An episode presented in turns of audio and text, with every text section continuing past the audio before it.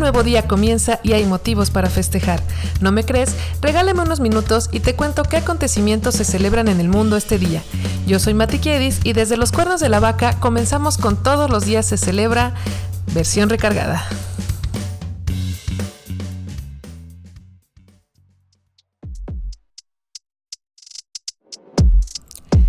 Esta es la semana 25 de 2023. En este episodio hablamos de los festejos y efemérides del 19 y 20 de junio. Buen día, buena vida. Hoy lunes 19 celebramos el Día Mundial de la Anemia Falciforme, el Día Nacional de Garfield y el Día Internacional para la Eliminación de la Violencia Sexual en los Conflictos, mientras que mañana martes 20 festejamos el Día Mundial del Refugiado, el Día Mundial del Wi-Fi, el Día Mundial de la Distrofia Muscular Facio Escapulo-Humeral y el Yellow Day o el Día más feliz del año. Comencemos pues con este episodio doble.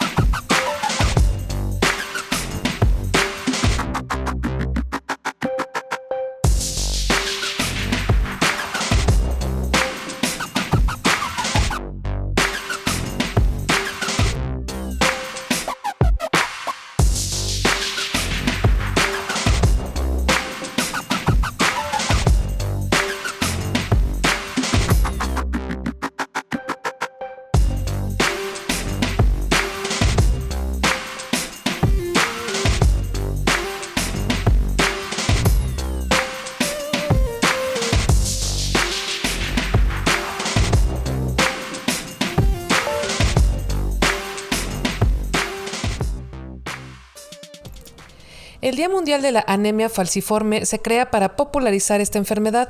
Fue proclamado por la Organización Mundial de la Salud y se celebra desde 2008.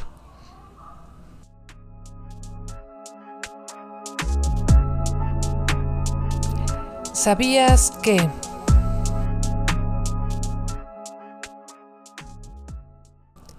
La Organización Mundial de la Salud estima que existen unos 100 millones de pacientes en el mundo con este tipo de anemia, cantidad que aumenta cada año 300 mil casos más. Oh my God.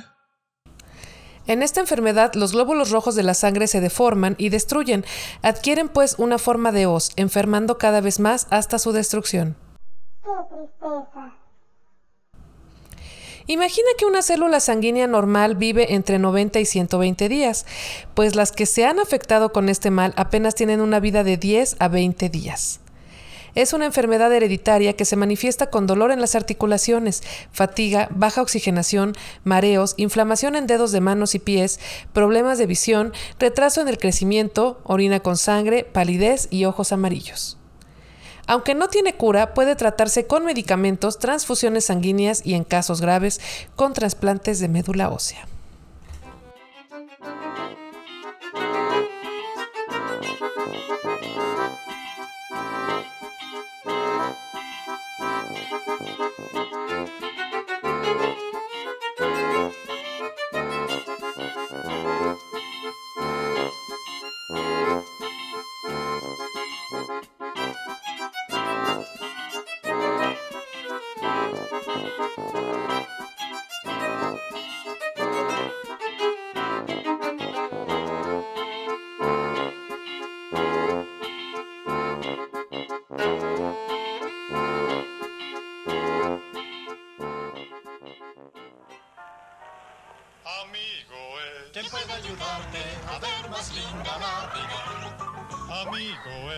El Día Nacional de Garfield celebra una caricatura con la que creció mi generación y es que ¿quién no recuerda a este gato perezoso e inteligente que siempre arreglaba las cosas a su favor?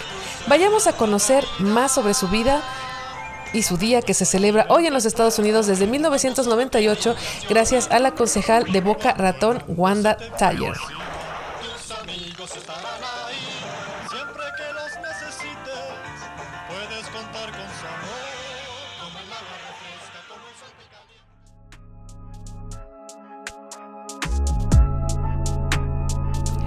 ¿Sabías que...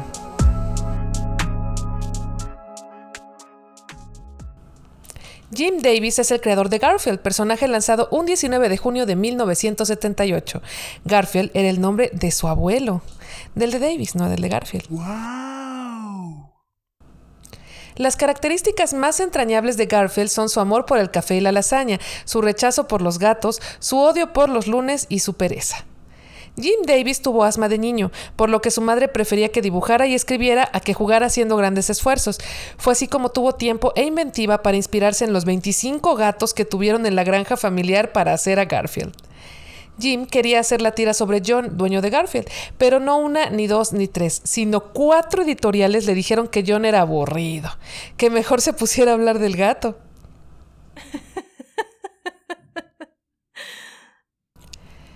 Garfield ha visto la publicación de 7000 de sus tiras desde sus inicios. Increíble, increíble, increíble. Garfield cuenta con el récord Guinness de la tira cómica más difundida en el mundo, ya que en 2002 tenía más de 200 millones de lectores diarios que lo consultaban en más de 2.500 periódicos alrededor del mundo. Maravilloso. Y la verdad es que lo merece porque es una caricatura increíble. La historia de Garfield se ha traducido a 26 idiomas. Una teoría de por qué Garfield odia los lunes es que el restaurante italiano en el que nació y en el que comía lasaña hasta hartarse cerraba los lunes, por lo que esos días debía comer sobras y eso no le gustaba para nada. En Noruega, Suecia y Finlandia se le conoce como Gustav. Su raza es British Shorthair. ¡Wow! Pobre Jim que ama tanto a Garfield y no puede tener uno en casa porque su esposa es alérgica. Aunque si eres alérgico a los gatos, también puedes tomar medicamento y no pasa nada. Te dejo en Twitter el link de una de las tantas películas hechas con Garfield, Las Nueve Vidas, una verdadera joya que yo veía y veía de niña, con el gran significado filosófico de nuestra propia existencia a través de los años.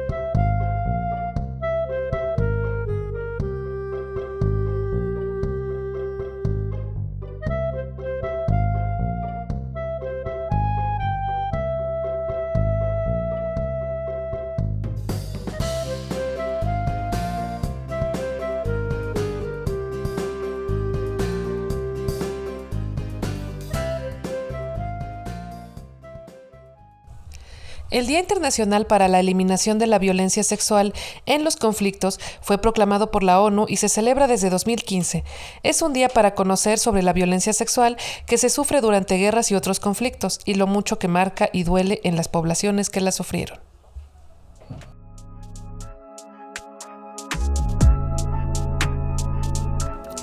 ¿Sabías que...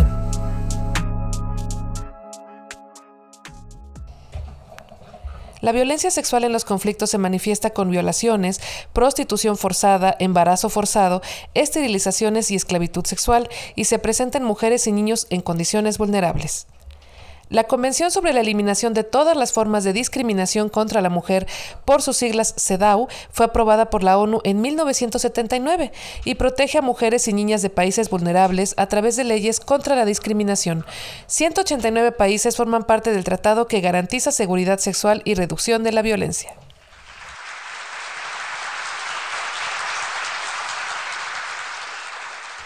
En Colombia, por dar un ejemplo, entre 1959 y 2020 se tiene registro de 15.760 víctimas de violencia sexual, de las cuales el 61% son mujeres adultas y el resto niñas y adolescentes.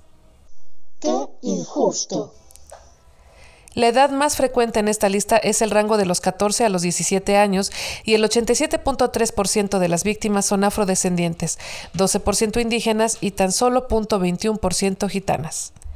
En 2018 se registraron en Malí, África, como resultado del conflicto armado, 116 violaciones de las que resultaron 16 embarazos. Seis de las chicas involucradas eran menores de edad. En Sudán, también en África y también en 2018 se registraron 238 abusos sexuales en los que el 80% de los violadores amenazaron con armas a sus víctimas. En un caso más grave, de los 1.049 casos de violencia sexual registrados en República del Congo en 2018, el 71% fueron realizados por grupos armados y el 29% por la misma policía congoleña. La vida te da sorpresas. Si quieres consultar el material que la ONU ha colgado sobre temas de igualdad de género y necesidades de la mujer en el mundo, consulta el canal de YouTube que anoto en la descripción de este episodio.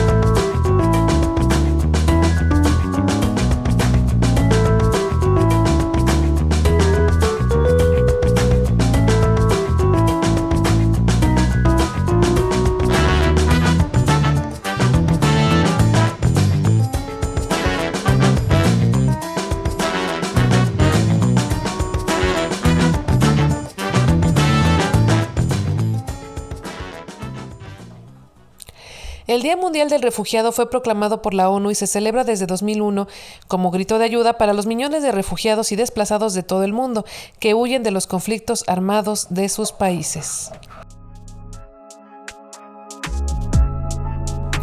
¿Sabías que...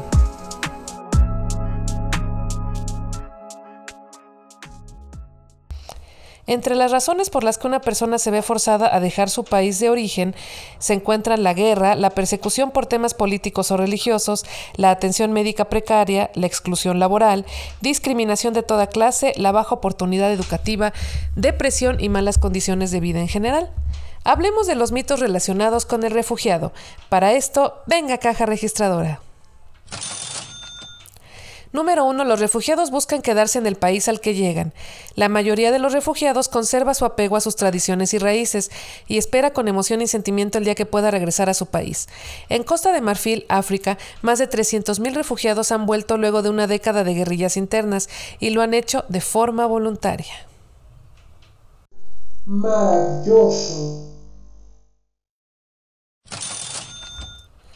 Número dos, los refugiados son una carga económica para el país que los recibe. Se ha comprobado que incluso pueden elevar el PIB de un país. ¿Pero cómo? En un estudio realizado por España con datos de migración de tres décadas, se notó que el Producto Interno Bruto subió 0.32% a los dos años de su llegada, además de que consumen local y mueven la economía, por lo que incluso generan más trabajos e ingresos. Qué irónico. Número 3. Los refugiados buscan colarse en los países ricos. Te sorprenderá saber que la migración va hacia el país más cercano que pueda ayudar y no al que les genere mejor calidad de vida.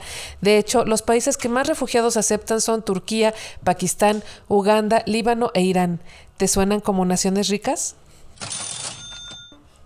Número 4. La ayuda humanitaria no llega a las organizaciones no gubernamentales. Se ha comprobado que llega el 89% de los recursos al lugar que lo necesita, mientras que el 11% restante, las asociaciones como ACNUR, que es la Agencia de la ONU para Refugiados, lo usan para campañas escolares o publicitarias que ayuden a generar más donaciones.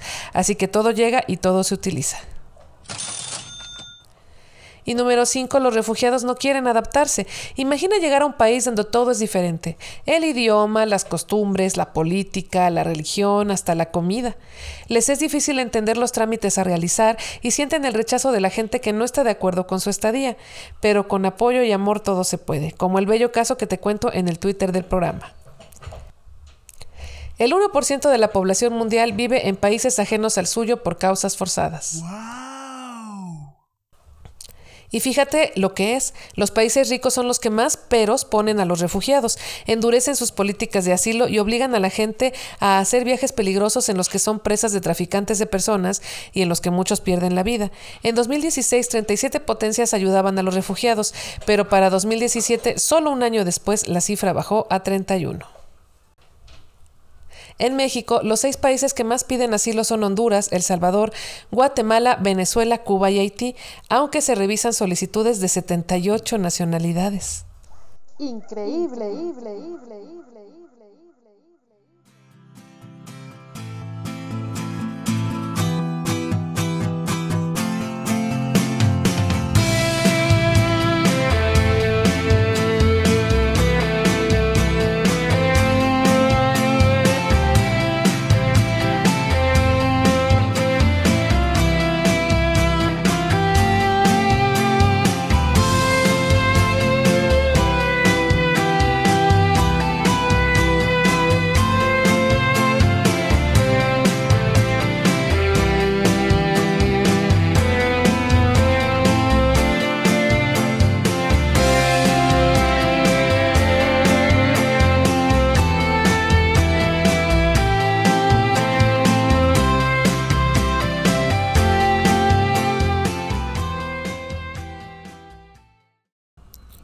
El Día Mundial del Wi-Fi fue proclamado por el Wireless Broadband Alliance y el Connected Community Forum y celebra a uno de los inventos más importantes de la historia que nos mantiene comunicados mundialmente, tal y como estamos haciendo ahora con el podcast.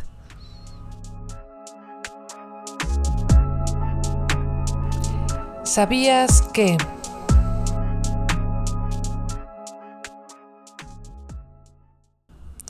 El Wi-Fi nació en 1999 la zona mundial en la que más se utiliza es Sudamérica. ¡Wow! Su nombre fue inventado sin una inspiración previa, solo buscaban un nombre corto que se pudiera recordar. Los primeros intentos incluían Hueca, IEE 802.11, B-Direct Sequence, Webland, Frank Speed y Dragonfly. No, pues con ese nombrecito. Pues qué bueno que se quedó simplemente como Wi-Fi, ¿no?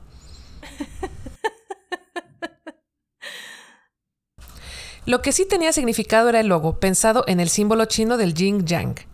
Se fue popularizando cada vez más desde 2006, año en que las ventas de las laptops se dispararon muy por encima de la viejita computadora de escritorio que se conectaba sencillamente por cable. El alcance máximo del Wi-Fi es de 400 kilómetros. ¡Oh, my God!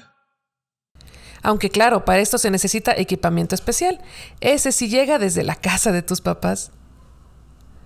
Y si te has preguntado por qué cuando hay mucha gente en un lugar como que se nos va la señal, pues aquí te explico. El hombre es un bloqueador de señal porque está conformado mayoritariamente por agua y el agua corta la señal.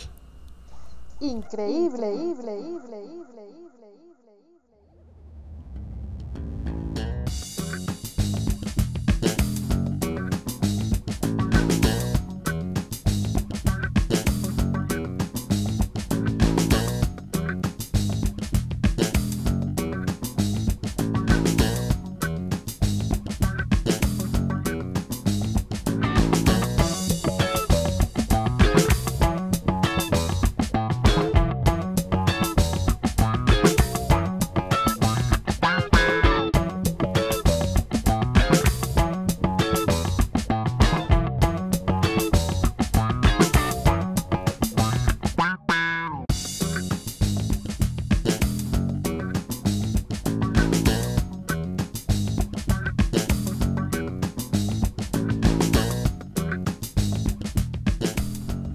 El Día Mundial de la Distrofia Muscular Facio-Escapulo-Humeral es una fecha pensada en la concientización de esta enfermedad y la necesidad de su mayor investigación. Vayamos a conocer más sobre ella. ¿Sabías que...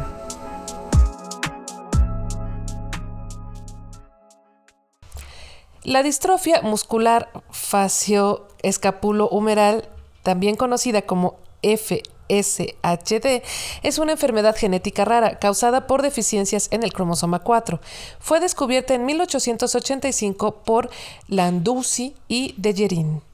Causa debilidad muscular progresiva, notada más en cara, hombros, cintura y brazos, pérdida de músculos esqueléticos, debilidad en músculos de ojos y boca, que dificultan sonreír o abrir y cerrar los ojos, y algunas veces problemas cardíacos o neurológicos.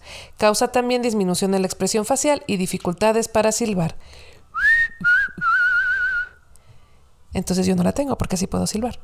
Se cree que la padece una de cada 20.000 personas, manifestándose entre los 3 y 60 años de edad. ¡Wow!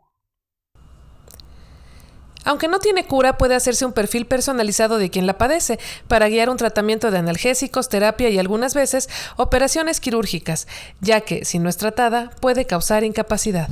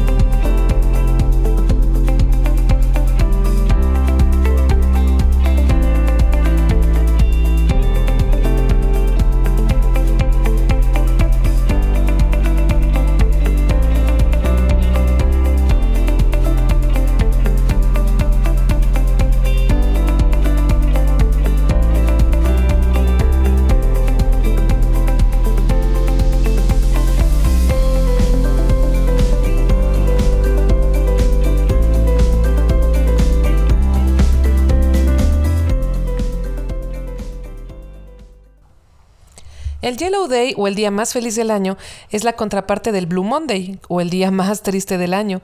Veamos por qué se elige justo este día y pues a sonreír.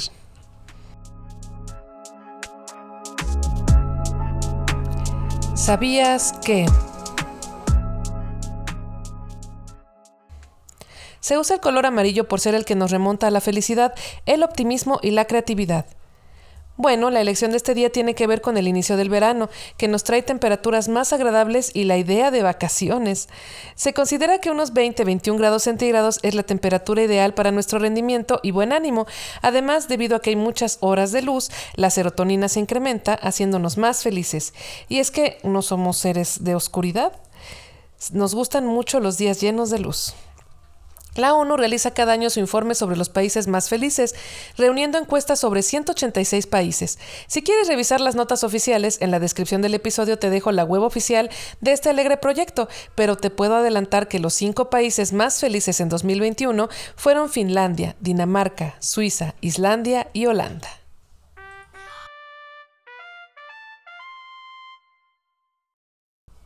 Aprovechando que el sol está más rico y la luz nos incita a las actividades físicas, sal y asoléate un poco, que las ventajas son muchas. Venga, caja registradora. Número 1. Como ya sabemos, adquirimos nuestra dosis diaria de vitamina D. Número 2. La luz del sol ayuda con la cicatrización. Número 3. Fortalece los huesos y el sistema inmune. Número 4. Favorece la producción de melatonina, que regula nuestros ciclos de sueño y nos da mayor energía mientras estamos despiertos. Y número 5, claro, jugar al aire libre nos da un pretexto para compartir con quienes más queremos. No estemos solos en esto de sentir felicidad. La fórmula que se utiliza para medir el día más feliz del año maneja variables como disfrutar las actividades al aire libre, la conexión con la naturaleza, conectar con vecinos y amigos, recuerdos positivos de la infancia, temperatura cálida y la cercanía con las amadas vacaciones.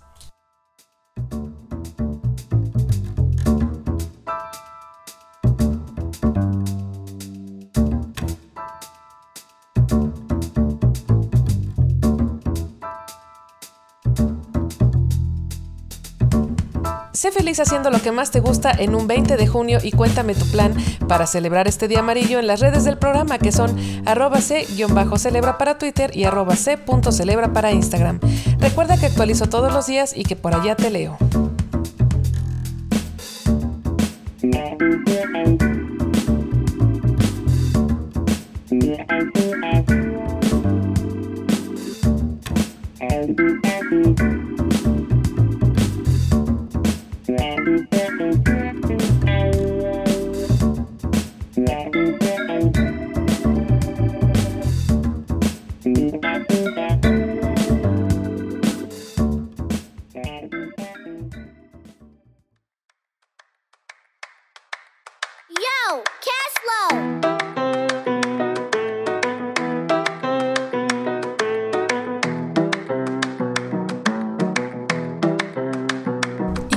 Alrededor del mundo y con el paso de los años en un día como hoy?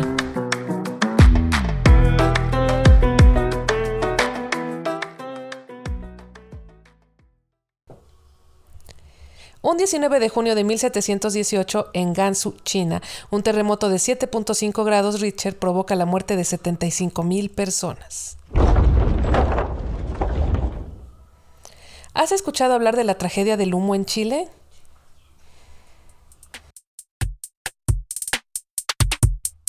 Tiempo de una story time. El 19 de junio de 1945 en la mina El Teniente de Chile se presentó una acumulación de monóxido de carbono que no pudo salir debido a la poca ventilación de la mina, asfixiando a 355 mineros. Este accidente inspiró la creación de la Fundación O'Higgins, que a la fecha ayuda económicamente a las viudas de los mineros. La empresa dueña de la mina Braden Copper Company, que siguió controlando la mina hasta 1967, comenzó programas de seguridad y prevención de accidentes y la mina, que continuó en funcionamiento desde 1905, realiza simulacros anuales y revisiones de luces para evitar que esto vuelva a pasar, ya que la tragedia del humo se considera el peor accidente minero a nivel mundial. Un 19 de junio de 1967, en nuestro querido ex Distrito Federal, comienzan las obras de construcción de la línea 1 del metro. Un 19 de junio de 2014, Felipe VI comienza su reinado español. ¿Has visitado las ruinas del Templo Mayor de México Tenochtitlán? Porque te cuento que comenzó a construirse un 20 de junio de 1325.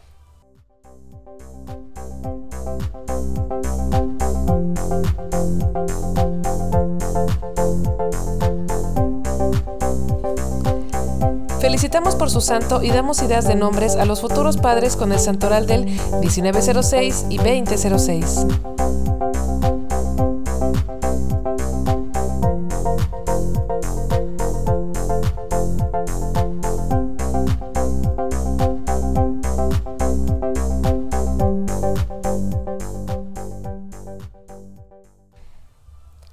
Romualdo, tienes todo el día para ti solito. A festejar.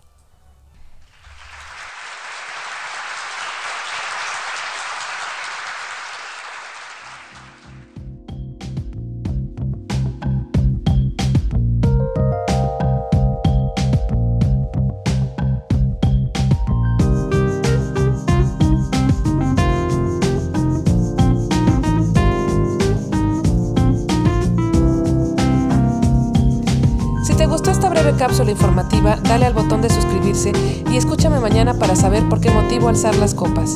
Buen día, buena vida. Ande por ahí haciendo el bien que nada le cuesta y recuerde que, donde hubo fuego, cenizas quedan. Ay, ay, ay. Adiós.